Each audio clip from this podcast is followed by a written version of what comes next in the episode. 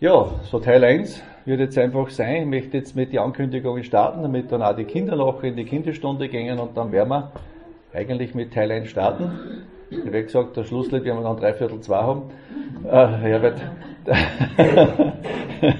ist glaube ich so gefallen. Na, Spaß beiseite.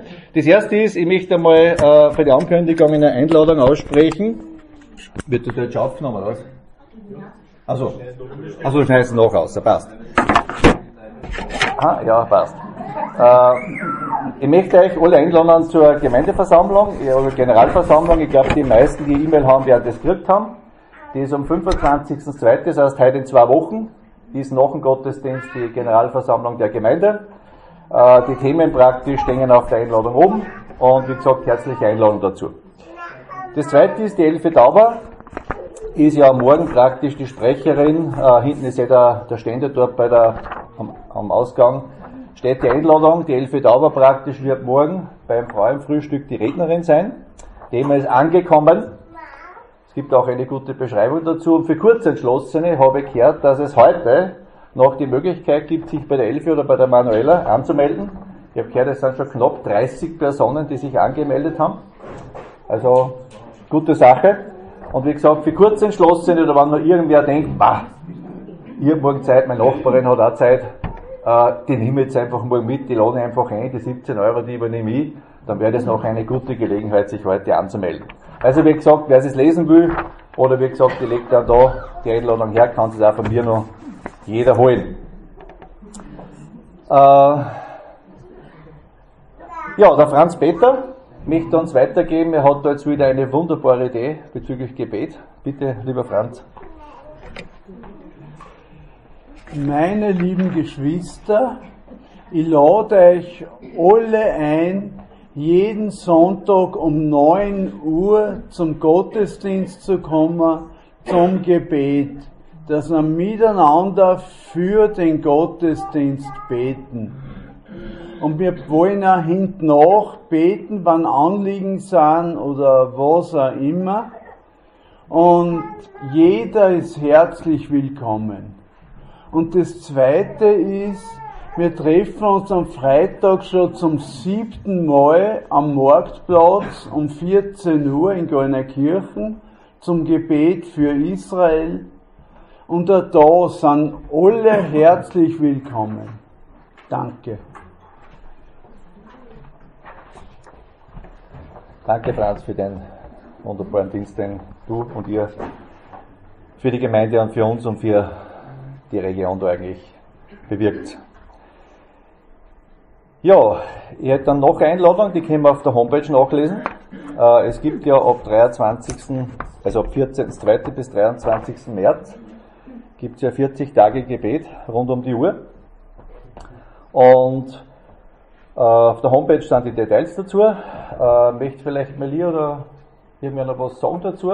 Weil ich zum Beispiel habe nicht ganz genau gewusst, was das heißt, ausgenommen Sonntag bis Montag um 6 Uhr. Heißt das ganzen Sonntag nicht oder Sonntagabend bis 6 Uhr? Das hätte ich zum Beispiel nicht gewusst, vielleicht kann dann ja. das aufklären.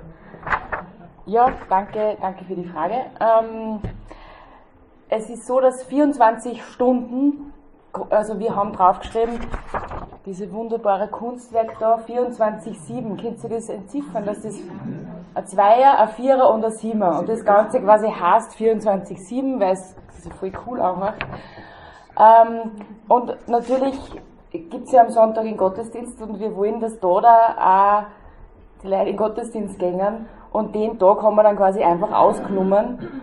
Und der Einfachheitshalber ist einfach am Sonntag quasi kein 24-7 und es fängt am Montag um 6 Uhr wieder an. Also ab Montag, also am Mittwoch fängt es jetzt an aber dann jede Woche fangen am Montag um 6 Uhr an. Man kann dann 24 Stunden bis am Samstag um 12 Uhr Mitternacht äh, jederzeit einfach äh, ins Obergeschoss kommen und es wird ein Raum mit einer Person, die einfach anwesend ist, ähm, kann man Gebet haben, Lobpreis und so weiter. Es gibt dann auch ein Buch dort, da kann man Gebetsanliegen einschreiben, wenn man möchte, dass da dafür weitergebetet wird. Es wird ein kleines Büchlein aufliegen, da kann man Sachen einschreiben, die man einfach vom Herrn kriegt, wo man weiß, das sollte geteilt werden und sollten andere anlesen. Genau. Instrumente gibt es. Gibt es nur Fragen? Genau. Aber sonst jederzeit, genau, Nummer ist oben und danke. Bitte, danke für die Erklärung. Ich glaube, dass das wichtig ist. Und wie gesagt, wenn wer Fragen hat oder vergisst, einfach nachfragen, Telefonnummer steht oben und da kann man sich gut informieren. Die letzte Ankündigung war noch die Gemeindefreizeit. Die Johanna hat mich noch gebeten, weiterzugeben, dass ja Gemeindefreizeit ist, das dritte Maiwochenende. Äh, für alle, die vielleicht das noch nicht wissen, nicht Pfingstwochenende, sondern das Wochenende drauf, weil ich bin nämlich auch von dem ausgegangen, wir waren immer das Pfingstwochenende, das verlängerte weg und habe dann gesagt, ach, das ist ja gar nicht Pfingsten, das ist ja Woche drauf. Nämlich, weil zu Pfingsten die Räumlichkeit schon ausgebucht war. Das war der Grund. Wenn sich wer die Frage stellt, wieso machen wir es denn jetzt nicht zu Pfingsten, da hätte ich viel mehr Zeit. Na, es ist eine Woche drauf. Das dritte Maiwochenende gibt es ja Gemeindefreizeit in Eigenschlegel. Da waren wir früher schon mal, so eine Jugendherberge ist recht schön da oben. Sieht man sogar Mulderstraße um, wenn man da ausgeht, auf diesen Aussichtsdings und wunderschöne Gegend, äh, wunderbare Leute, wunderbare Botschaft um Happel praktisch wird aus dem Leben erzählen, was so ein bisschen authentisches Christentum ist. Was heißt authentisches Christentum? Ich freue mich selber. Ich habe den Tom Happel auch schon lange nicht mehr gesehen, aber ich habe ihn immer sehr geschätzt. Der macht gute Musik. Er wird uns wahrscheinlich musikalisch auch irgendwie bereichern, nehme ich an. Wie gesagt, herzliche Einladung und die Johanna hat hinten wieder eine Liste aufgelegt, dass man sie, wenn man schon weiß, allzeit einschreibt. Man tut es dann einfach leichter in der Planung. Und ihr wisst, wenn schon wer was macht und sie da so vorbereitet, dann ist es auch Wertschätzung, wenn man auch zeitgerecht hinschreiben, wenn man mitfährt. Danke Johanna und Benjamin, dass ihr das macht. Vielen Dank. Gut, ja, jetzt werden wir die Kinder in die Kinderstunde entlassen. Danke an äh, die Eva und an die Hanna und an die Manuela, die praktisch mit den Kindern ins Obergeschoss gingen. Ich möchte nur für die Kinder beten. Himmlischer Vater, danke jetzt für die Kinder, danke für die Kinderstundenleiter, Herr Jesus, Gib den ganzen Segen, den du hast auf diese Kinder und lass uns immer wieder erinnert sein, dass wir so werden sollen wie die Kinder. Dann werden wir das Himmelreich sehen. So einfach, so, so empfangend. Nicht so verkopft und nicht so verkorkst und nicht so verdraht. Lass uns auch hier im Herzen so einfach denken und einfach die, ja, so wie du bist, einfach annehmen. So wünsche ich mir für die Kinder, dass dein Same hier ins Ende gelegt wird und dass du einfach eine gute Gemeinschaft schenkst. Zeit, wo man miteinander zusammenwächst, im Wort hier wächst und einfach, ja, Kinder sind das, was du so lieb gehabt hast. Amen. Gut. Ja, wenn noch irgendwer nachkommen will, weil er jetzt vielleicht noch für die Kinder nicht ganz entschlossen ist, soll er da bleiben, soll er mitgehen. Der Kleine ist noch, glaube ich, im Zweifel, was er tut. Dann schauen wir. Ich kann dann das eigentlich eh weg tun, oder? Dann brauchen wir das zweite eh nicht.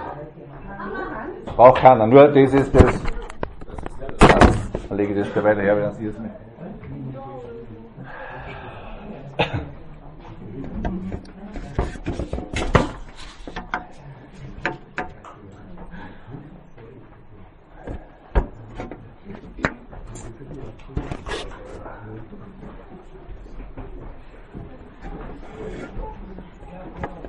Herr Jesus, mach unsere Herzen jetzt ruhig. Räum alles weg, was einfach hinderlich ist, dass wir dein Wort hören. Räum alle wörtlichen Sachen, alle Menschlichkeiten, alle Verletzungen, alle Dinge, die uns hindern, dass wir die hören, einfach beiseite her. Wir sehen in der ersten Gemeinde her, dass du auch alles weggeräumt hast. Sie sind da gestanden, sie haben dir Wort gehört, sie waren ergriffen von diesem Wort und haben nur gesagt, Herr, was müssen wir tun? Was ist jetzt unsere Sache? Himmlischer Vater, lass uns erkennen, was sollen wir tun oder was willst du von uns oder, oder ja, wie kommt es überhaupt dazu, dass wir die Frage stellen? Ja, das wird halt unser Thema sein. Schenk uns offene Ohren und offenen Geist und Herr Jesus, lass, dass dein Wort da in der Region ganz, ganz groß wird und wir als Gemeinde einfach immer mehr zusammenwachsen. Das ist dein Wille, Herr. Du baust Gemeinde.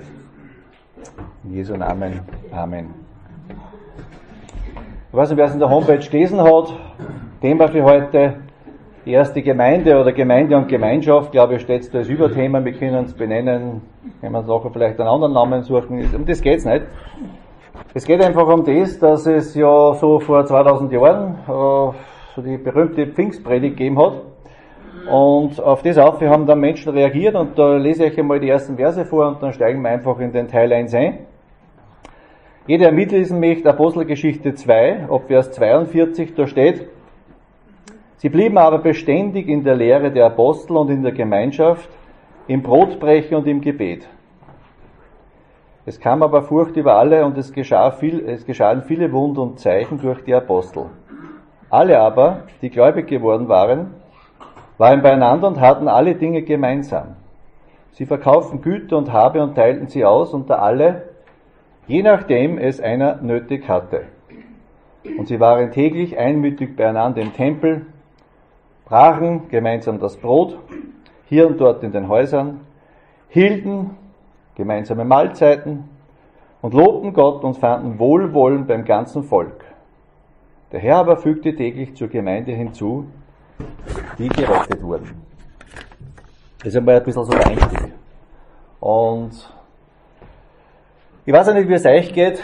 Wie war bei euch das, wie ihr zum Glauben gekommen seid? Ich nehme jetzt einmal an, dass die meisten, die da herinnen sind, eigentlich gläubig sind oder zum Glauben schon gekommen sind und äh, oder vielleicht nur kurz vor der Schwelle stehen oder vielleicht auch noch gar nicht so 100% gehört haben, wie denn das gehen könnte, dass man da irgendwie gläubig wird wenn wir den Begriff äh, schon in den Mund nehmen. Ich kann nur sagen, ich selber bin ganz normal katholisch groß geworden. Ich habe zwar in keine Kirchen auch die evangelische Kirche kennt. Ich bin dort zumals auch als Schüler schon reingekommen und habe da auch schon gesehen, ja, die Kirchen schaut ein bisschen anders aus. Und dann so knapp vor 30 bin ich dann so zufällig durch meine Frau in so eigentlich freikirchliche Gemeinde hineingestolpert. Das war für mich nicht so gesucht. Also ich habe nicht gesucht. Ich habe auch nicht irgendwie jetzt danach mich ausgestreckt und ja, dann war ich da da und dann denke ich irgendwie ist da ein bisschen anders wie in der Kirche, das hat sich alles ein bisschen anders angefühlt, die Leute waren auch ein bisschen anders, für mich am Anfang ein bisschen, habe ich nicht kennt. Und dann habe ich mir vielleicht so, zum ersten Mal die Frage gestellt, was ist jetzt eigentlich Kirche? Was ist Gemeinde? Was ist das eigentlich? Was heißt das für mein Leben?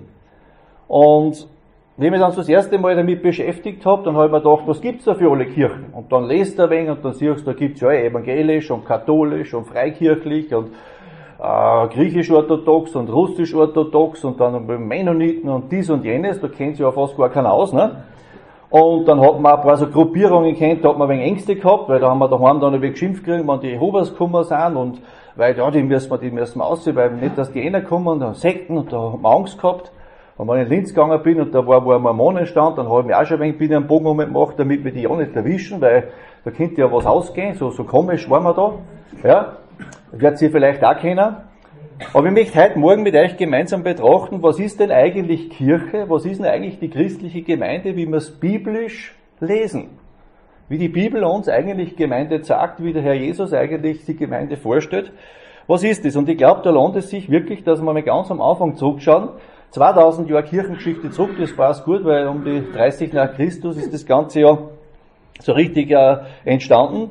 Das heißt, wenn wir jetzt sagen, wir haben jetzt auch fast knapp 2030, da gehen wir jetzt einmal 2000 Jahre zurück und wenn wir da schauen, was da für Entwicklungen in diesen 2000 Jahren waren, an Bekenntnissen und Ritualen und Strukturen und was dann da für ihre Hierarchien gibt und für ihre ganzen ja, Kirchengebäuden und für ihre Untergruppierungen. Lassen wir das einmal alles beiseite.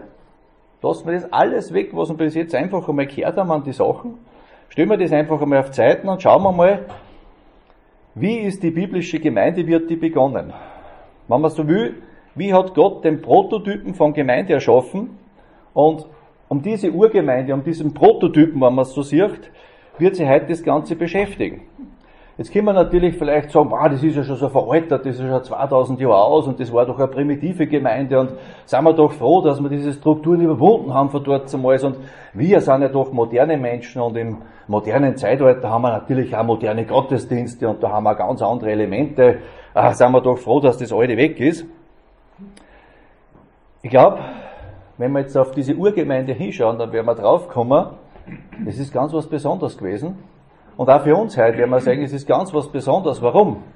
Diese Urgemeinde, wenn man das so betrachtet in der Apostelgeschichte, hat es in fast 100 Jahren geschafft, dass es durch die missionarische Potenz, die die gehabt haben, fast die dort damals damalige Welt erreicht haben. Die haben das völlig auf den Kopf gestellt.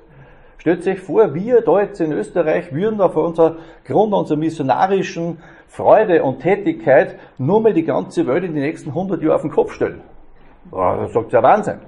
Dort einmal ist das passiert. Die damalige Welt wurde in etwa in 100 Jahren komplett mit dem Evangelium versorgt, haben viele Dinge auf den Kopf gestellt und das eigentlich mit ganz einfachen Mitteln.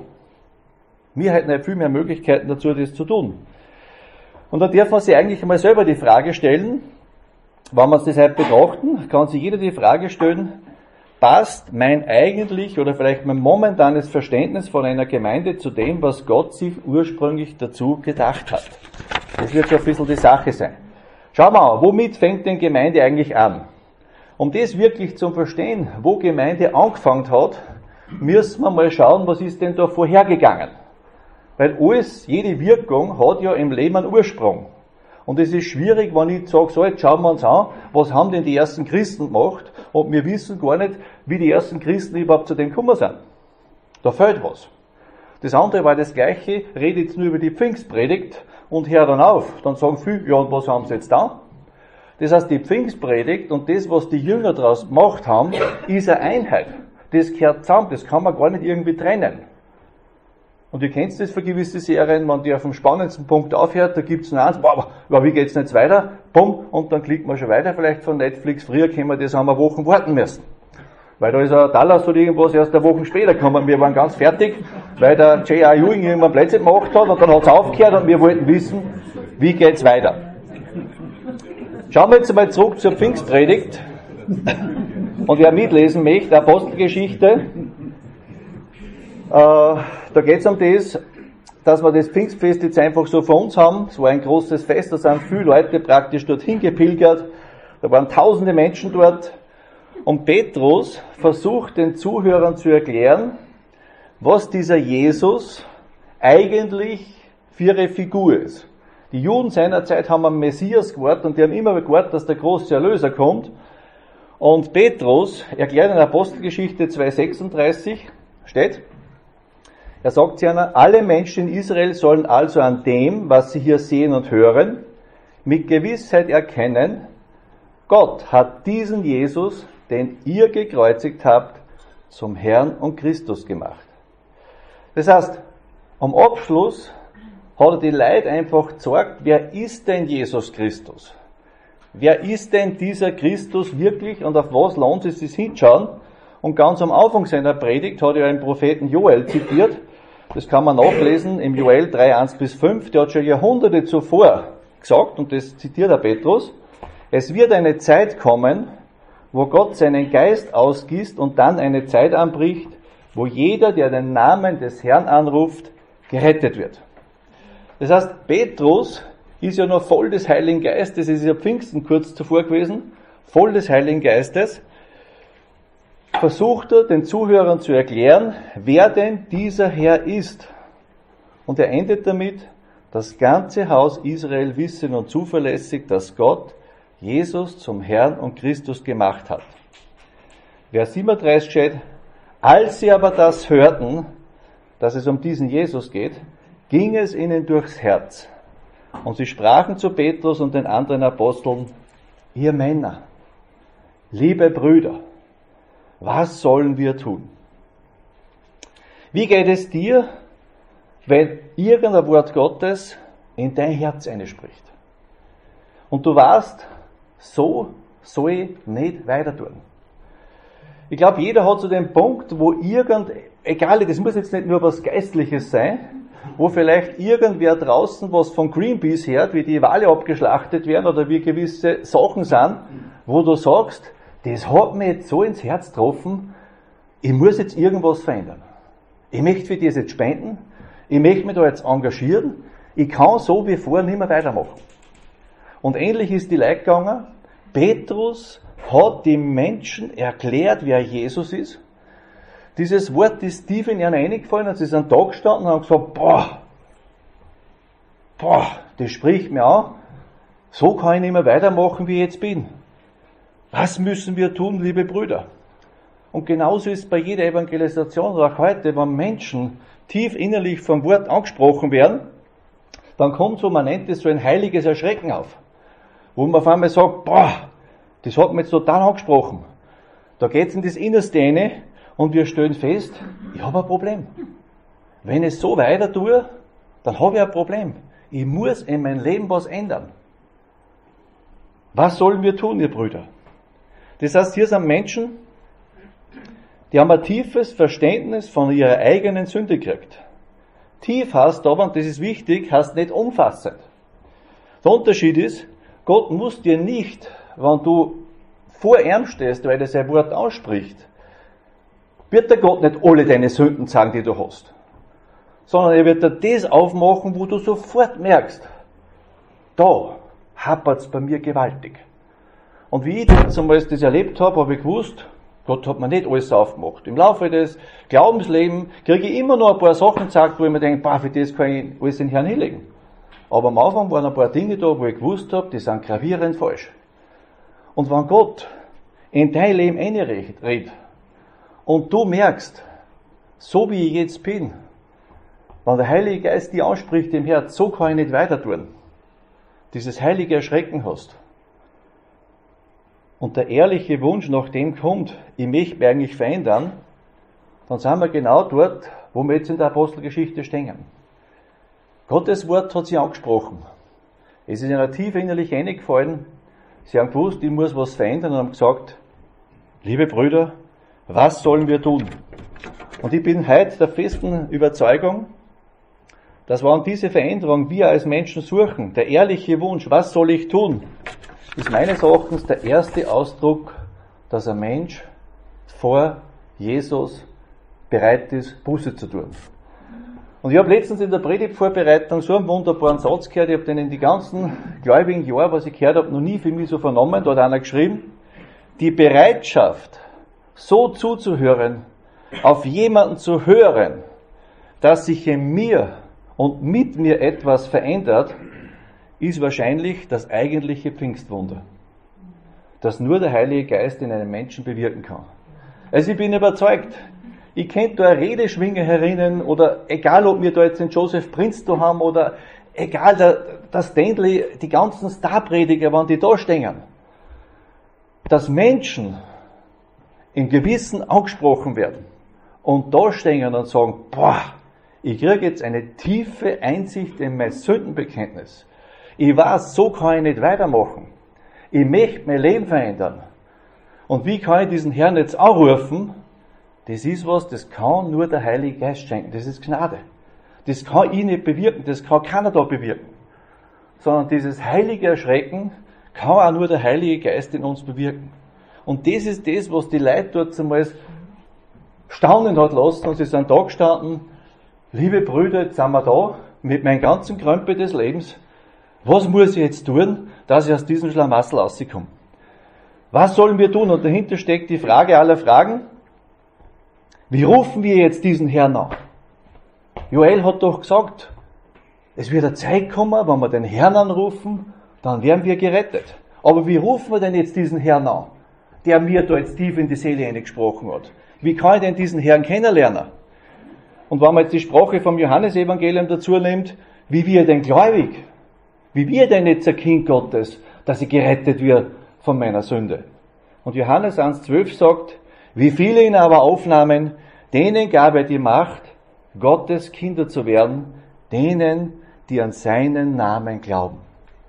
Das heißt, wir müssen, und das ist eine ganz persönliche Angelegenheit zwischen dir und Gott, wir müssen Jesus in unser Leben aufnehmen. Und wenn wir das machen, dann sagt die Offenbarung 3.20, ich stehe vor der Tür, das sagt ja Jesus, ich stehe vor der Tür und klopfe an.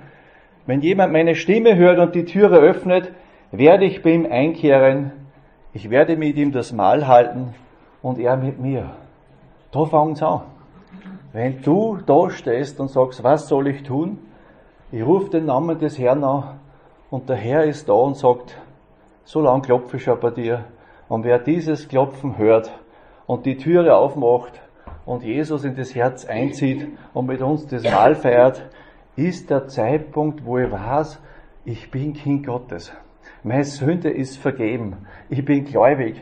Ich kehre jetzt als Kind Gottes, als rechtmäßige Erbe dazu und ich werde die Ewigkeit mit dem Herrn verbringen. Das ist das Wichtigste, was wir auch da in der Urgemeinde sagen. Die Urgemeinde, das war eigentlich, wenn man es jetzt ganz einfach überbricht, einfach eine Gruppe von Menschen, die zuallererst einmal vom Wort Gottes, man könnte sogar sagen, berührt worden sind im Innersten von einer Person. Und durch diese Person ist Jesus Christus. Sie haben das ins Leben aufgenommen und wir dürfen jetzt sehen, was hat das mit seinen Zuhörern gemacht. Das heißt, das Erste und Wichtigste, wo die Bibel anfängt, dass Gemeinde entsteht, ist, ich muss einmal zuhören. So wie heute, es sind Leute da, die wollen hören. Und dann kann nur Gottes Wort, wo wir noch sagen, das ist lebendig, in unser Herz einreden. Heiliges Erschrecken kommt auf. Boah, wenn Gott es von mir so sagt, dann muss ich was ändern. Und dann, was müssen wir tun? Ganz einfach. Wir müssen den Herrn Jesus aufnehmen. Er kommt in unser Herz. Durch den Heiligen Geist werden wir versiegelt und wir sind Kinder Gottes. Und jetzt schauen wir, was hat das mit den Leuten gemacht? Was hat sich drauf geändert? Da steht da, was taten nun diese Menschen am Anfang ihres Glaubenslebens? Was war die Antwort? Auf was müssen wir tun? Vers 38 steht jetzt ganz klar die Antwort. Petrus sprach zu ihnen, jetzt hat er die Antwort gegeben, tut Buße und ein jeder von euch lasse sich taufen auf den Namen Jesu Christi zur Vergebung eurer Sünden und ihr werdet die Gabe des Heiligen Geistes empfangen. Boah, vier Sachen. Zwei Dinge sind da am Anfang des Glaubenslebens einfach da. Das heißt, zwei Dinge gehören am Anfang des Glaubenslebens einfach dazu. Das erste ist einmal Buße. Bitte verwechselt jetzt nicht Buße mit irgendeinem so einem Bußgeld, wo man sagt, ja, jetzt habe ich eine Radarstrafe gekriegt und da habe ich jetzt ein Bußgeld zahlen müssen und nach zwei Wochen denke ich nicht mehr dran. Weil das gehört eh so jährlich irgendwie zum Budget dazu, einmal ins Radar fahren, die 50 Euro, passt schon, das war das Bußgeld. Das ist mit Buße nicht gemeint. Sondern Buße ist eigentlich, wo ich sage, ich muss an meinem Verhalten was ändern. Und Buße tun ganz einfach erklärt ist, ich bin als Mensch in eine falsche Richtung unterwegs und dann drehe ich um. Ich möchte das ein bisschen erklären, weil es so wichtig ist, weil meines Erachtens ist der Grundstock unserer Gemeinde, das ist der Grundstock unseres Glaubens. Und ich glaube, an das Fundament und der Grundstock unseres Glaubens wir nicht an anderen Menschen in einfachen Worten erklären können, dann glaube ich, dann haben wir irgendwas, fehlt uns irgendwas. Und ich bin überzeugt, dass es wichtig ist, dass jede Gemeinde die Lehre hat, dass Menschen mit einfachen Worten, wenn erklären können, was tue ich, wenn ich selten Erkenntnis habe und es sagt wer, Martha oder Wille oder Dings, was muss ich tun, um gerettet zu werden? Dass ja Menschen wirklich mit einfachen Worten diese Rettung vom Wort her anbieten kann. Und dann muss Jesus, oh Gott, mit demjenigen wird das passieren. Das können wir nicht machen. Wir können nur Menschen dorthin führen, zum Thron Gottes. Aber dann ist es eine Vereinigung, die kann nur der Herr und dieser Mensch, der das annimmt, machen. Merkt euch, der normale Mensch ist von Grund auf unterwegs, weg von Gott. Das waren die Leute dort zumeist auch in Israel. Sie haben noch Wochen zuvor, was ist passiert? Jesus wurde aus der Stadt rausgeworfen, sie haben Jesus aus ihrem Leben ausgeworfen, sie waren mitverantwortlich, dass er kreuzigt worden ist, sie waren weg von Gott. Und jetzt sagt Petrus, was Gott sich von dir wünscht, ist Buße tun. Nicht mehr weg von Gott, sondern hin zu Gott. Das hat jetzt mit unserem ganzen Denken zu tun, mit unseren Reden, mit den Ziel, was wir im Leben haben. Buße tun heißt, ab jetzt ist mein Leben auf Gott hin ausgerichtet. Nicht mehr weg von Gott, sondern hin zu Gott. Zu dem, was er sagt. In die Gemeinschaft, ins Gebet, zum Brotbrechen. Eine komplette Umkehr von zuerst zu jetzt. Und Busse, die findet zuallererst einmal in unser Herzen statt. Keiner kann Buße beim anderen im Herzen sehen. Ich habe noch nie wen gesagt, der gesagt hat, du wieder gläubig geworden ist, habe ich die Buße in seinem Herzen gesehen. Das habe ich gesehen. Vielleicht sehen wir aber Auswirkungen davon. Aber die Buße, was im Herzen drinnen stattfindet, kann ein anderer nicht sehen. Und jetzt kommt das zweite Element dazu. Das zweite, was nämlich die Leute in der Apostelgeschichte gemacht haben, ist die Taufe. Ich bin schon oft gefragt worden, weil ich und der Josef ja ein bisschen, nehmen wir es einmal vielleicht für den Taufunterricht zuständig sind. Ich mag das eigentlich gar nicht, dass wir zuständig sind, weil das war die ganze Gemeinde. Aber wir haben halt mit Menschen oft Tauf, äh, äh, nehmen wir es, Gespräche gehabt. Oder warum ist die Taufe so ein wichtiges Element? Und da stellt sich oft die Frage, ja, muss ich überhaupt tauft werden, dass ich gerettet bin? Muss ich tauft werden, dass ich in Himmel komme? Und da muss man ehrlicherweise sagen, heilsnotwendig ist die Taufe nicht. Weil das Beispiel am Schächer am Kreuz, der gesagt hat, Herr, denk an mich. Und er hat gesagt, nach heute wirst du mit mir im Paradies sein. Ich glaube nicht, dass der tauft worden ist. Bin aber überzeugt, dass der heute in der Dings ist. Aber jetzt kommen wir zum Punkt.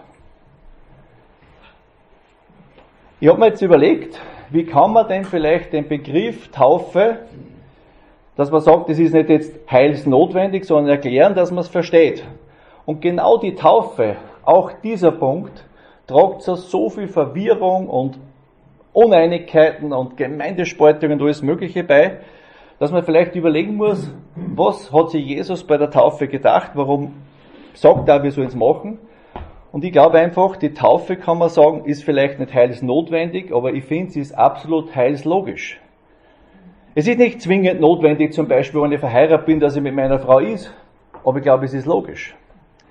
Biblisch gesehen ist die Buße und die Taufe eine Einheit. Bedenke, wenn ein Mensch Buße tut, sich von dem Zeitpunkt an nach Gott ausrichtet und Gott schafft jetzt ein Symbol, ja, wo diese innere Umkehr nach außen sichtbar gemacht werden kann, warum soll mich dann nicht taufen lassen? Sagt mir einen Grund. Ich finde keinen einzigen Grund. Wenn Gott sagt, er wünschte das für uns und er tragt uns ja Jünger auf, wenn sie wer bekehrt, taufet sie. Und wir als Christen sind halt ja, das machen wir vielleicht irgendwann einmal ein paar Jahre später oder vielleicht gar nicht. Außerdem, ich bin eh als Kind tauft worden. Und gegen die Kindertaufe ist einfach zum Sagen. Jesus sagt, die ihn aufnahmen, sollen dann getauft werden. Ein Kinderbaby kann Jesus nicht aufnehmen. Das heißt, das ist eine klare Priorität. Zuerst die Buße, dann die Taufe. Und bei der Taufe geht es um das, wo da steht, Petrus aber sprach zu ihnen, tut Buße und ein jeder von euch lasse sich taufen auf den Namen Jesu Christi zur Vergebung eurer Sünden und ihr werdet die Gabe des Heiligen Geistes empfangen. Das heißt, ich habe Jesus in mein Herz aufgenommen. Das Angebot Gottes habe ich jetzt angenommen. Ich tue Buße und sage, der alte Willi, der auf, zuerst auf dem Weg weg von Gott war, den gibt's jetzt nicht mehr. Jesus Christus hat mir eine neue Identität geschenkt. Die Sünden sind weg. Was mache ich jetzt? Ich sage jetzt, nach meiner Busse, steige in das Wasser hinein, lass mich taufen und ich werde durch das Untertauchen bildlich gesprochen begraben und komme dann als neuer Wille wieder heraus. Kann man in Römer 6 super nachlesen. Der alte Wille war tot, und der Neiche lebt jetzt in der Kraft des Heiligen Geistes, führt mit Jesus sein Leben. Das heißt, die Taufe wird dann ein sichtbares Zeichen vor der unsichtbaren und vor der sichtbaren Welt, was sie in mein Herz vorangespült hat. Das heißt, wir zeigen die Menschen draußen, was Jesus Christus bei uns verändert hat. Und jetzt sagt mir einen Grund, was uns hindert, dass wir als Christen sagen, ich will die Taufe. Ich möchte das, was da drinnen neu geworden ist, die anderen Menschen durch das Taufe sagen. Und Gott hat das Symbol ja eigentlich geschaffen. Wir brauchen es nur annehmen. Das heißt, biblisch gesehen ist Buße und Taufe immer eins. In der Apostelgeschichte, sie bekehrten sich, sie wurden Kinder Gottes und wurden getauft. Da habe ich noch nie irgendwas anderes gelesen. In der heutigen Zeit sind wir oft so, ja, warten wir mal hin und her. Und jetzt ist es interessant. dass die Einheit von Buße und Taufe so beieinander liegt und das können wir nicht trennen. Wir müssen das einfach begreifen. Petrus spricht, tut das zur Vergebung eurer Sünden. Wenn man heute Menschen fragt, für was wollt ihr Vergebung haben? Was sind denn die Sünden, was mich eigentlich von Gott trennen? Oder was will denn, dass sie anders verändert? Dann werden viele sagen, ja, ich möchte von meiner Flugangst äh, geheilt werden und äh, gesund werden möchte und äh, ja, meine Geldsorgen möchte ich wegkommen. Lauter wichtige Geschichten. Aber eigentlich sagt Gott, das größte Problem, vor dem wir erlöst werden müssen, ist die Sünde. Und die Sünde, einfach gesagt, ist die Trennung, dass wir getrennt sind von Gott. Und Gott sagt, ich mache ein Angebot, ich möchte dir deine Sünden vergeben, ich möchte, dass du zu mir zurückkommst. Und das ist eigentlich der Punkt, wo wir hinkommen, was Jesus macht. Und da steht wieder im Johannes 5,24, Wahrlich, wahrlich, ich sage euch, wer mein Wort hört und glaubt, der, der mich gesandt hat, der hat das ewige Leben und kommt nicht mehr ins Gericht, sondern ist vom Tode zum Leben hindurchgedrungen. Und genau das ist, was Menschen, die zur Gemeinde zugefügt wurden, miteinander vereint haben. Und dann sagt Jesus noch, als Draufgabe, wann mir wer ins Herz einlässt, Buße tut, sich taufen lässt, dann vergib ich ihm all seine Sünden und als Geschenk, und ihr kennt das wörtlich, wenn's dann Bausparer machst, dann kriegst du noch ein Handtüchel von der Reifeisen dazu. Und wenn du eine Lebensversicherung machst, dann kriegst du noch ein kleines Geschenk für daheim in einer Vasen. So sind wir wörtlich auch. Jesus sagt, wenn du Buße tust, die taufen lässt, dann vergib ich dir deine Sünden und, wo steht da, ihr werdet die Gabe des Heiligen Geistes empfangen. Gott gibt uns als Zeichen dafür, dass wir zu ihm gehören, seinen Geist, den Tröster und Lehrer.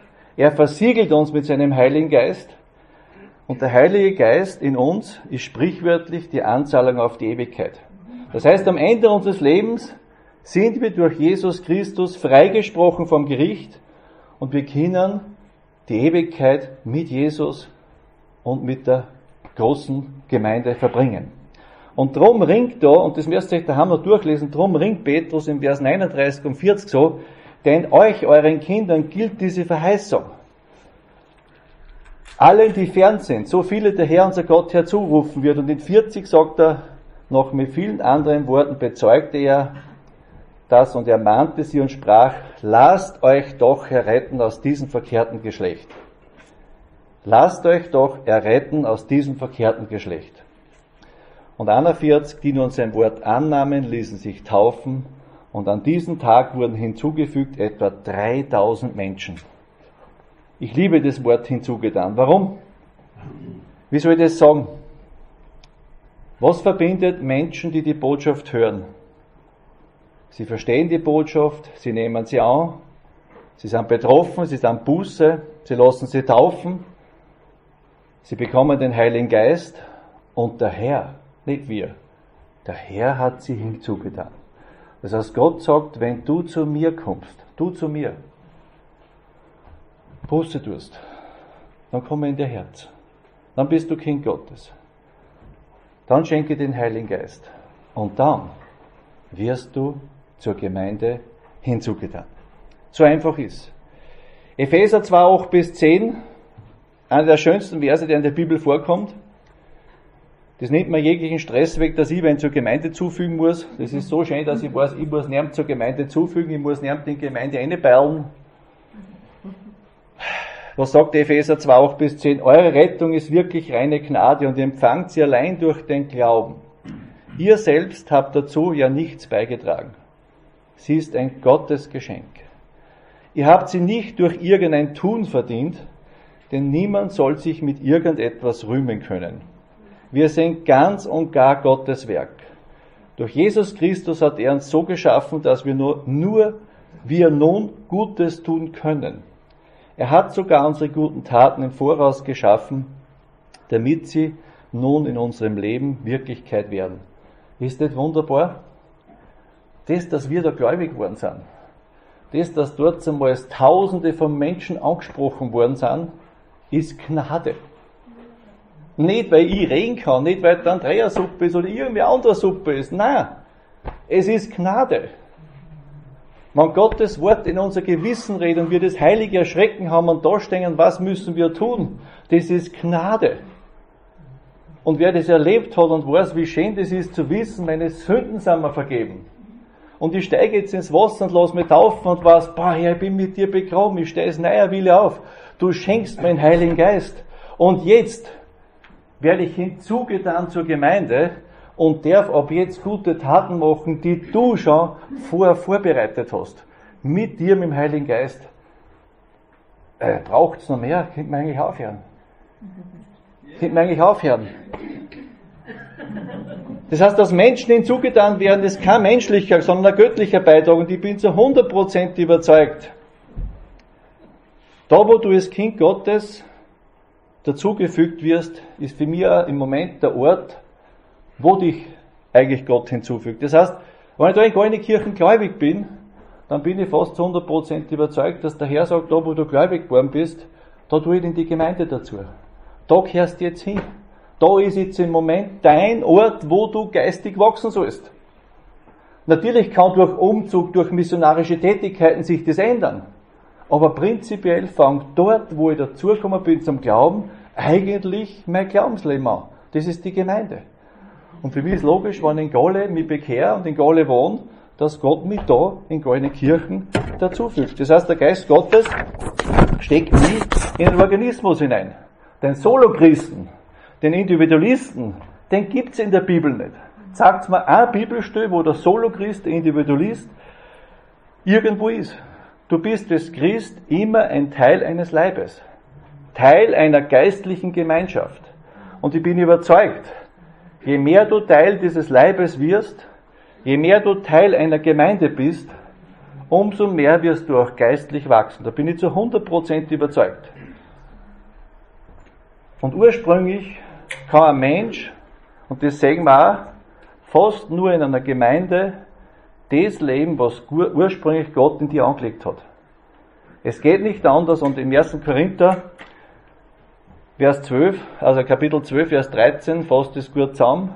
Denn in einen Geist sind wir alle zu einem Leib getauft worden. Das war die Idee von einem Leib. Und da spielst du eine wichtige Rolle, die nur du spielen kannst. Ich möchte da jetzt aufhören mit Teil 1. Nehmt sich jetzt den Lobpreis mit. Wenn Gottes Wort, die egal bei was, einfach jetzt ins Herz einspricht und sagt, boah, wenn ich mit dem, wie ich bin, so kann ich nicht weiter tun. Und du weißt, du bist noch getrennt von Gott, du hast noch keine Beziehung mit Gott. Du bist noch weg von Gott unterwegs. Dann sagt jetzt Jesus Christus zu dir, siehe, ich klopfe an. Vielleicht gibt es jetzt irgendeinen Menschen darin, wo Jesus gerade anklopft. Es kann sein, dass alle gläubig sind, dann frei mich. Das war das Schönste, was man sich wünschen kann. Aber sollte wer mit der Gewissheit darin sitzen, ich bin eigentlich nicht Kind Gottes, und der Herr klopft jetzt bei dir an und sagt, ich möchte in dein Herz rein. Und du machst auf und sagst, Herr Jesus Christus, ich stehe da vor dir, das Trümmerhaufen oder halber der Trümmerhaufen oder ein bisschen ein Trümmerhaufen.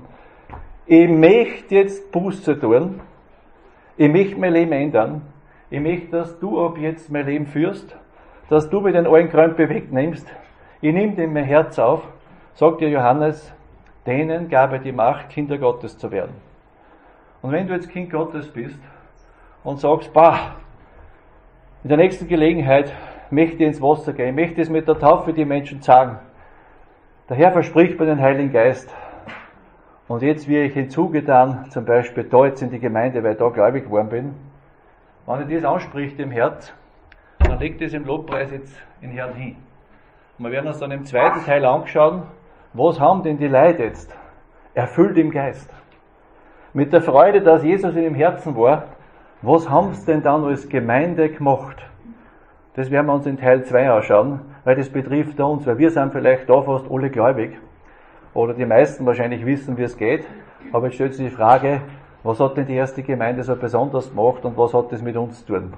Das möchte ich euch in Teil 2 weitergeben. Und jeder, glaube ich, ist dann eingeladen. Helga hat nach dem dritten Lied, glaube ich, auch ein bisschen Gebetszeit eingeplant. Das heißt, es war jetzt geplant, ich sage jetzt einmal geplant, das heißt nicht, dass es so sein muss, äh, dass wir drei Lieder singen, vier, vier Lieder singen, Entschuldigung. Dann war Gebetszeit eingeraumt und wenn wer vorher schon was am Herzen hat, legt einfach Jesus leise still, im Sitzen, im Liegen, im Stehen. Legt im Herrn alles hin, was euch jetzt wichtig ist. Und vielleicht ist auch Busse dran. Dort, wo du auch schuldig geworden bist, vielleicht an die Geschwister, am Herrn, an die Dinge, was dir der Herz aufzeigt. Denke mal nach und frag Herr, was belasst mich? Was steht zwischen uns? Jetzt ist eine gute Zeit, das in den Herrn hinzulegen.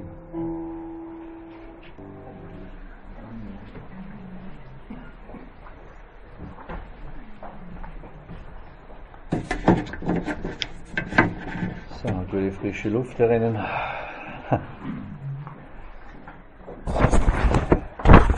Ich werde es auch so halten wie bei allen anderen Programme im Leben.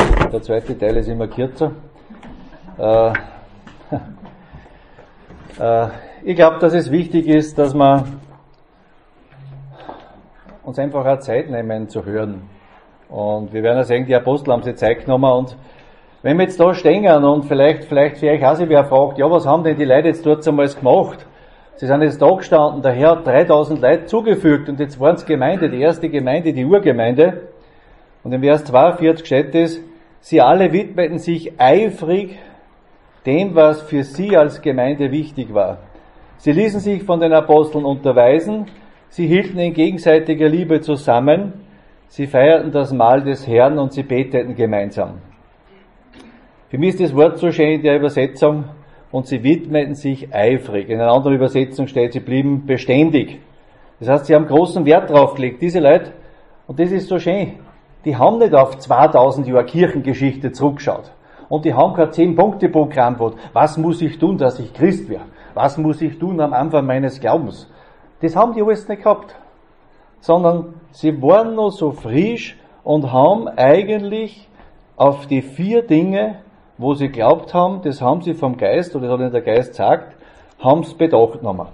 Sie haben sich dem Wort gewidmet, sie haben Gemeinschaft gehabt, sie haben miteinander gegessen und sie haben gemeinsam gebetet. Das erste war die Lehre, das kann man eigentlich relativ einfach und schnell abhandeln.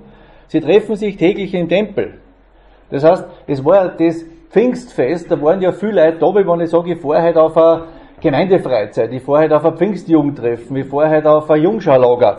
Da waren viele Leute beieinander. Und dort hat es die Predigt gegeben, die Leute waren bewegt. Sie haben umgekehrt. Und für mich ist eigentlich die Zusammenfassung fast von dem Ganzen, ich merke seit meinem ganzen Glaubensleben, dort, wo Menschen in inniger Gemeinschaft sind, brauche ich nur jetzt hernehmen. Evangelisation in goldene Kirchen. Menschen treffen sich. Viele Leute in der Gusenhalle. Sie hören das Wort Gottes. Sie werden angesprochen vom Wort. Und was passiert? Der Herr fügte hinzu. Das heißt, dort, wo Menschen gemeinsam das Wort Gottes hören, dort, wo gemeinsam in der Gemeinschaft gebetet wird, dort lesen wir, fügte der Herr hinzu. Ich weiß, wie unsere Tochter seinerzeit, da ist von einem Jugendtreff heimgefahren, das war da seinerzeit irgendwo in der, glaube ich, Rittergegend oben, und da ist so erfüllt heimgekommen, ich habe es noch nie in meinem Leben so gesehen, da ist in dieser Gemeinschaft, da haben sie eine ganze Woche Wort Gottes gehabt.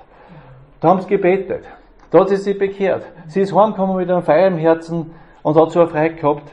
Dort ist wie die Urgemeinde das Wort im Vordergrund gestanden, die Gemeinschaft, sie haben miteinander gegessen, sie haben miteinander geredet, sie haben das Brot gebrochen und sie haben gemeinsam gebetet.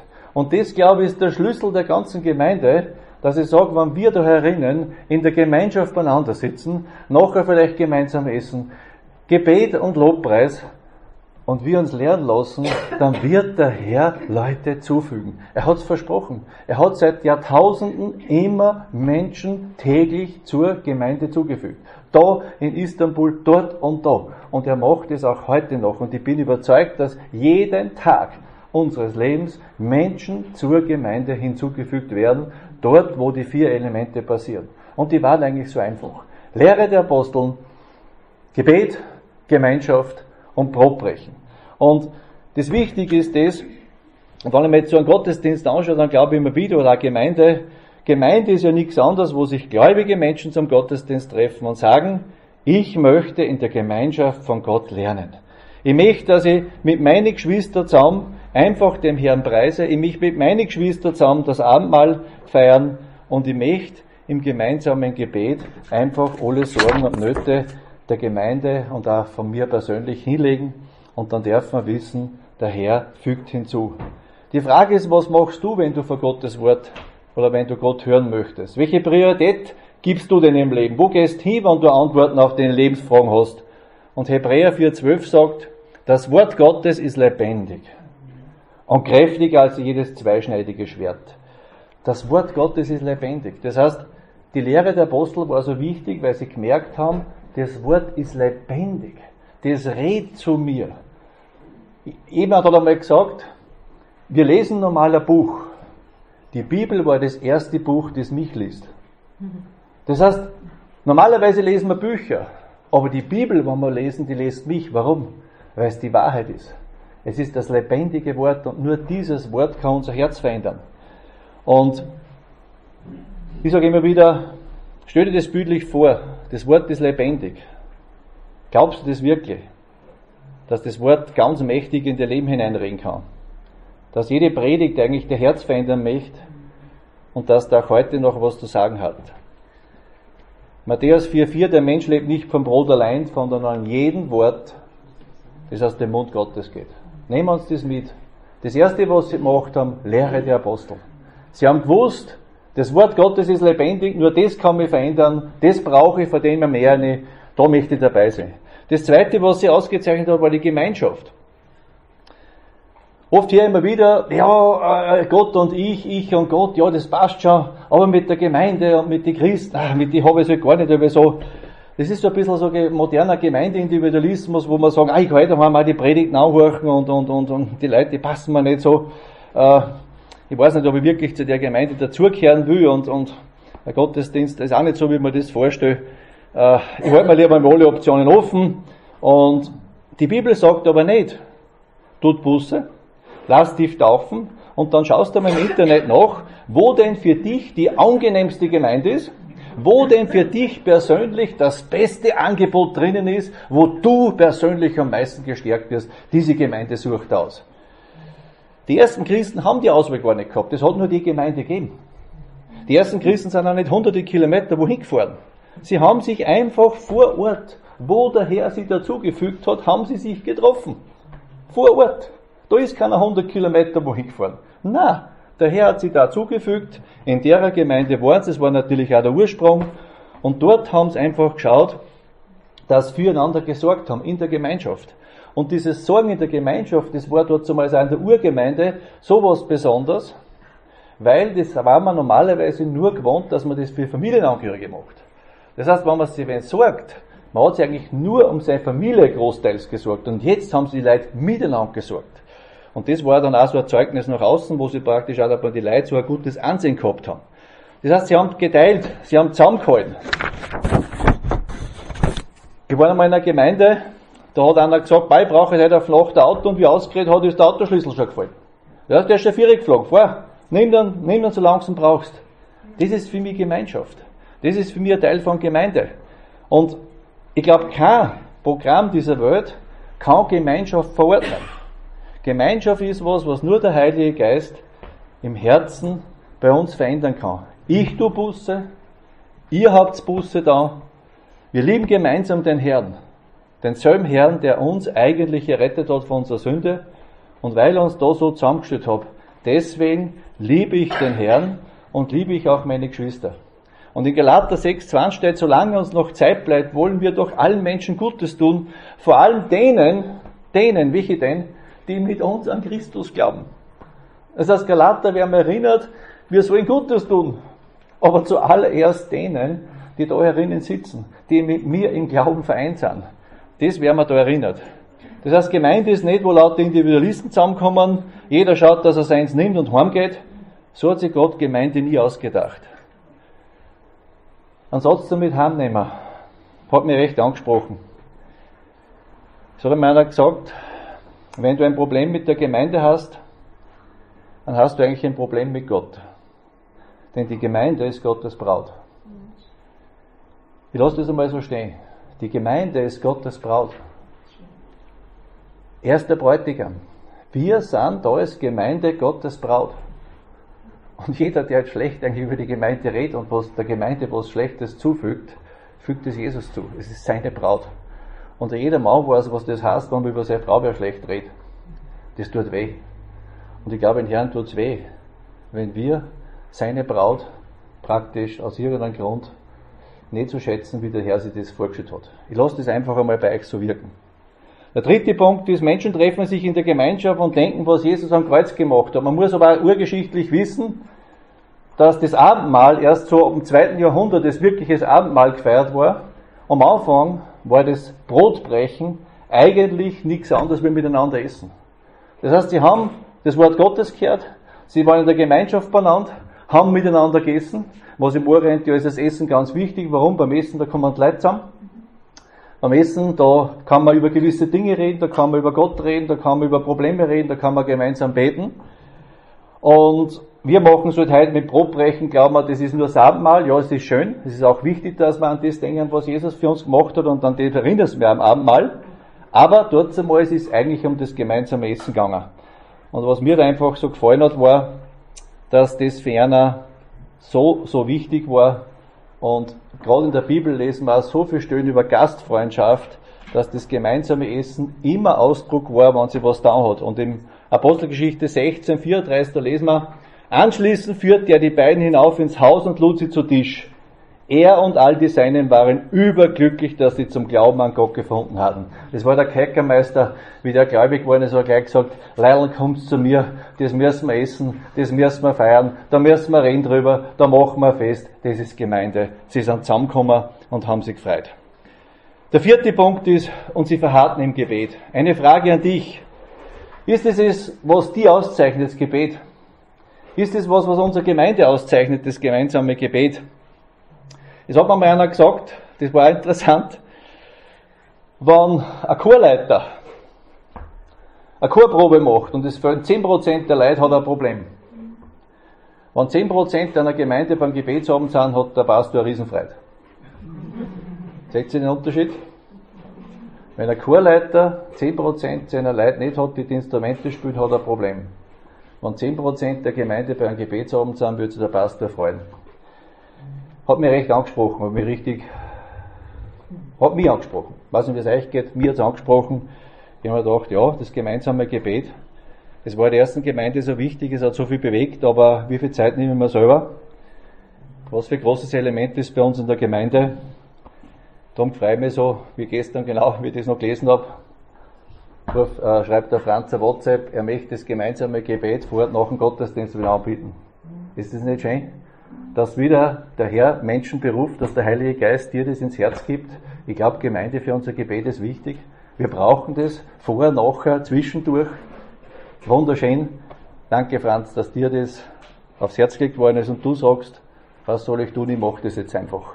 Mir hat der Herr angesprochen, ich mache das. Am Anfang habe ich euch die Frage gestellt, was ist Gemeinde? Das war die Eingangsfrage. Was ist Gemeinde? Gemeinde ist da, wo gläubige Menschen, die das Evangelium verstanden haben, Buße getan haben, sich treffen, um gemeinsam von Gott zu lernen, gemeinsam Gott zu loben und zu preisen, sich umeinander und fürsorglich zu, sage jetzt einmal, kümmern, gemeinsam beten und im Brot brechen an das denken, was Jesus Christus für uns am Kreuz gemacht hat. Ich glaube, das haben sie nicht gemacht, weil sie das, muss, weil sie das müssen haben, sondern es war das Natürlichste, nachdem sie das Evangelium verstanden haben wie der Heilige Geist in ihrer Wohnung genommen haben, war das Natürlichste. Sie wollten einfach mehr von dem wissen. Sie wollten das gemeinsam machen. Sie haben gegessen dabei und sie haben das Brot gebrochen. Und das Brotbrechen ist ja Ausdruck, dass Jesus immer wieder gesagt hat, erstes Brot des Lebens. Und das Brot des Lebens ist, wenn das gebrochen wird, war auch das Symbol des Abendmahls. Das heißt, es hat dort einmal auch symbolisch eine große Bedeutung gehabt. Und wenn du jetzt trotzdem vielleicht da herinnen sitzt, der sich denkt, oder vielleicht, wenn wer wen kennt, der so denkt, dann könnt ihr mit ihm mal reden. Der allein Christ sein möchte und der sagt, ah, ich mach das daheim, dann möchte ich denjenigen einfach noch was zum Nachdenken mit nach Hause geben. Derselbe Petrus, der erlebt hat, wie nach seiner Predigt die Gemeinde täglich zu wachsen begonnen hat, der sagt im 1. Petrusbrief 2,5 selber, lasst auch ihr euch als lebendige Steine zu einem geistlichen Haus erbauen. Dann könnt ihr Gott als seine Priester dienen und ihm Opfer darbringen, die der Heilige Geist in eurem Leben gewirkt hat. Weil ihr zu Jesus Christus gehört, nimmt Gott dieses Opfer an. Würden wir jetzt den ganzen Text, da müssen wir den Kontext verstehen, was im 1. Petrusbrief lesen, dann ist der große Gedanke dahinter, in Jerusalem wird durch Kreuz und Auferstehung ein lebendiger Stein, ein Eckstein gesetzt für ein neues geistliches Haus, für ein neues geistliches Haus, nämlich für die Gemeinde. Und dieser Eckstein ist Jesus Christus. Und Petrus sagt ganz einfach und praktisch, dass jeder, der gläubig wird, dazu berufen ist, in dieses geistliche Haus sich einbauen zu lassen. Und da ist 100% des Erstes die Ortsgemeinde gemeint. Das heißt, ich appelliere jetzt einfach an jeden, der da drinnen sitzt, lass dich als lebendiger Stein in dieses geistliche Haus Ortsgemeinde Gallnenkirchen hineinbauen. Du musst gar nicht mehr tun, als das zulassen. Du brauchst es nicht mit Krampf versuchen, ich will da dabei sein. Sondern lass Gott zu, dass er dich schnappt und dass er dich dorthin stellt, wo er dich haben will mit nur einem Ziel, dass du geistlich dazulernst, dass du in der geschwisterlichen Liebe, im gemeinsamen Essen, im gemeinsamen Gebet eigentlich zum Herrn mitwachst. Also zum Herrn hinwachst. Das ist Gemeinde. Und abschließend oder ziemlich jetzt abschließend, ich möchte jetzt eins weitergeben, das hat mir meine Frau erzählt, mir hat das so getroffen. Der Bonhoeffer, Dietrich Bonhoeffer hat einmal gesagt, Wer den Traum der christlichen Gemeinschaft mehr liebt als die christliche Gemeinschaft, läuft in die Gefahr, die Gemeinde und sich selbst zu ruinieren. Pah, das hat ein geistlicher Leiter geschrieben. Und ich habe mir gedacht, warum ist das so? Der beschreibt das auch. Wenn ich einen Traum von der perfekten Gemeinde habe und glaube, so muss die Gemeinde ticken, weil ich das so glaube, dann werde ich alle meine Geschwister so manipulieren, dass sie das machen, was ich will, weil es muss ja mein Traum verwirklicht werden. Und wenn die Geschwister das nicht machen, dann gibt's Druck. Und wenn es Druck gibt und sie machen das nicht, dann bin ich enttäuscht. Dann bin ich enttäuscht auf mich, weil ich den Traum nicht schaffe. Ich bin enttäuscht auf Gott, weil er das nicht macht, was ich mir vorstelle. Und ich bin vor allem extrem enttäuscht auf meine Geschwister, weil die das nicht tun, dass mein Traum in Erfüllung geht. Nehmt sich das einmal mit. Jeder, der einen Wunschtraum von Gemeinde hat, und wir lesen ja da nur in der Urgemeinde, dass da am Anfang ja so kuschelig war. Das stimmt. Lest drei Kapitel weiter, da ist gleich wild zugegangen. Da hat es auch viele äh, Geschichten gegeben. Das heißt, es gibt keine perfekte Gemeinde. Der Herr sagt uns nur mit derer Gemeinde, wann wir in Einheit uns lehren lassen mit Gottes Wort. Wenn wir in der Gemeinschaft miteinander Gott loben und preisen, miteinander essen, uns umeinander kümmern und im Gebet vor ihm stehen, dann wird der Herr täglich zur Gemeinde Menschen hinzutun. Auf das können wir uns verlassen.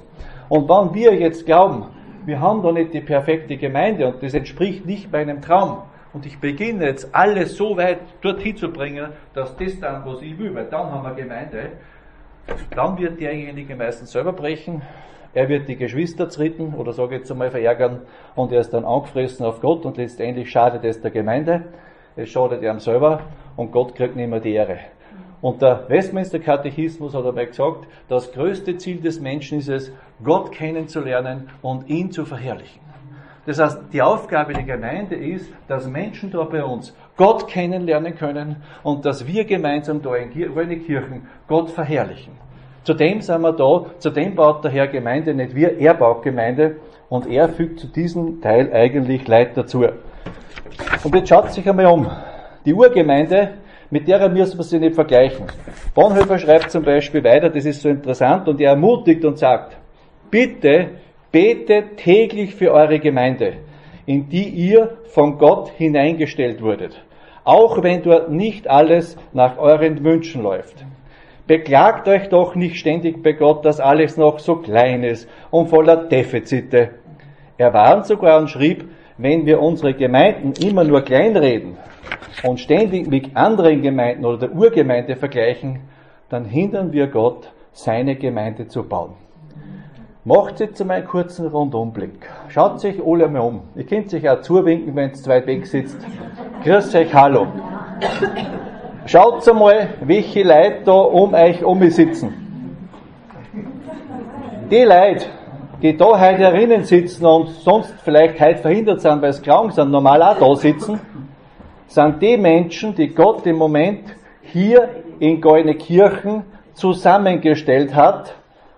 Und unser Auftrag da jetzt als Gemeinde ist nicht, dass wir die perfekte Gemeinde bauen, sondern der Auftrag vom Herrn ist, dass wir uns so lieben, wie Gott uns hier zusammengestellt hat. Das ist der erste Auftrag.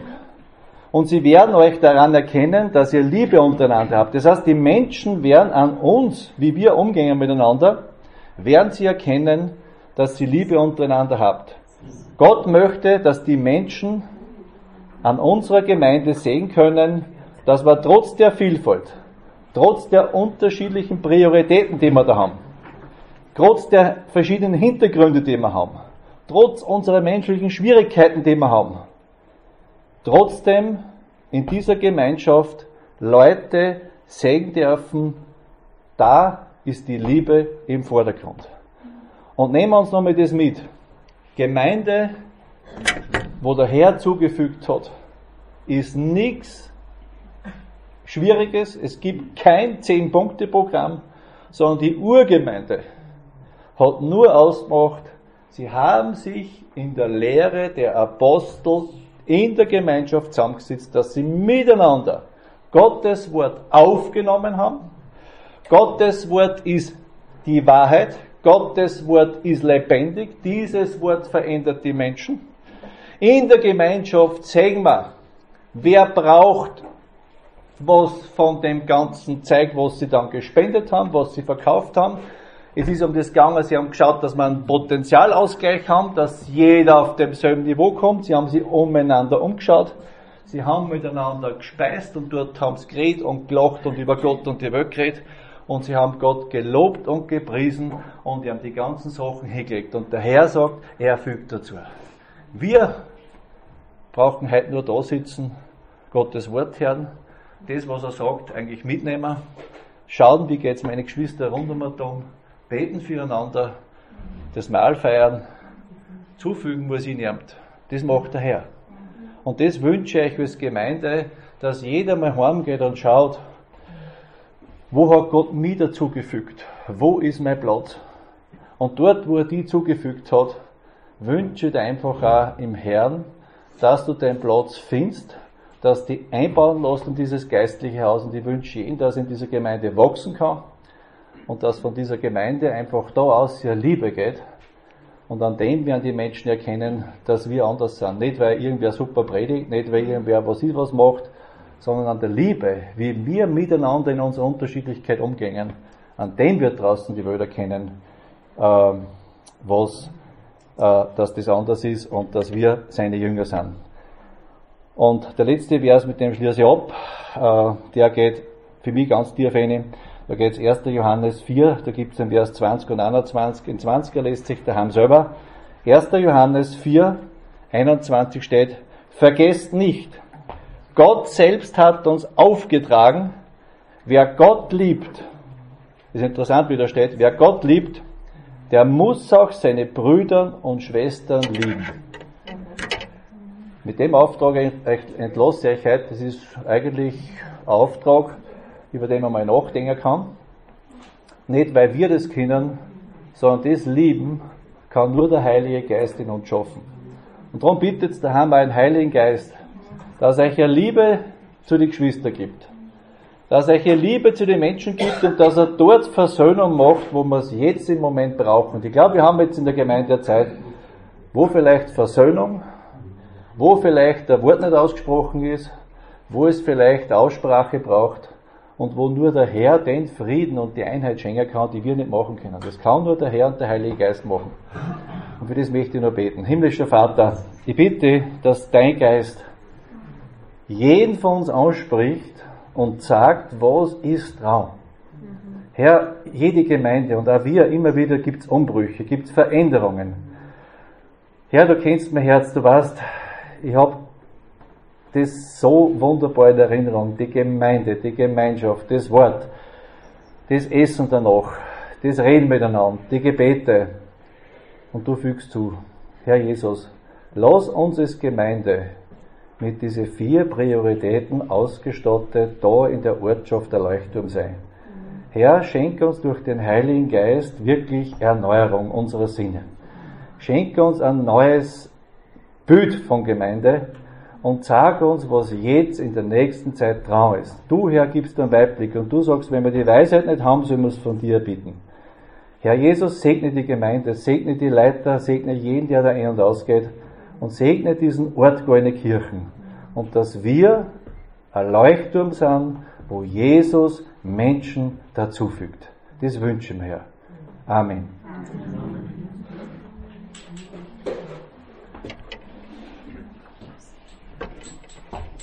Ja, die Helge hat noch ein Abschlusslied. Ich finde, lassen wir mit dem letzten Lied jetzt einfach das ausklingen. Ich werde den Gottesdienst dann nicht mehr abschließen. Ich sage danke für Ihr Kummer, danke für Ihr Zuhören, danke für Ihre Geduld.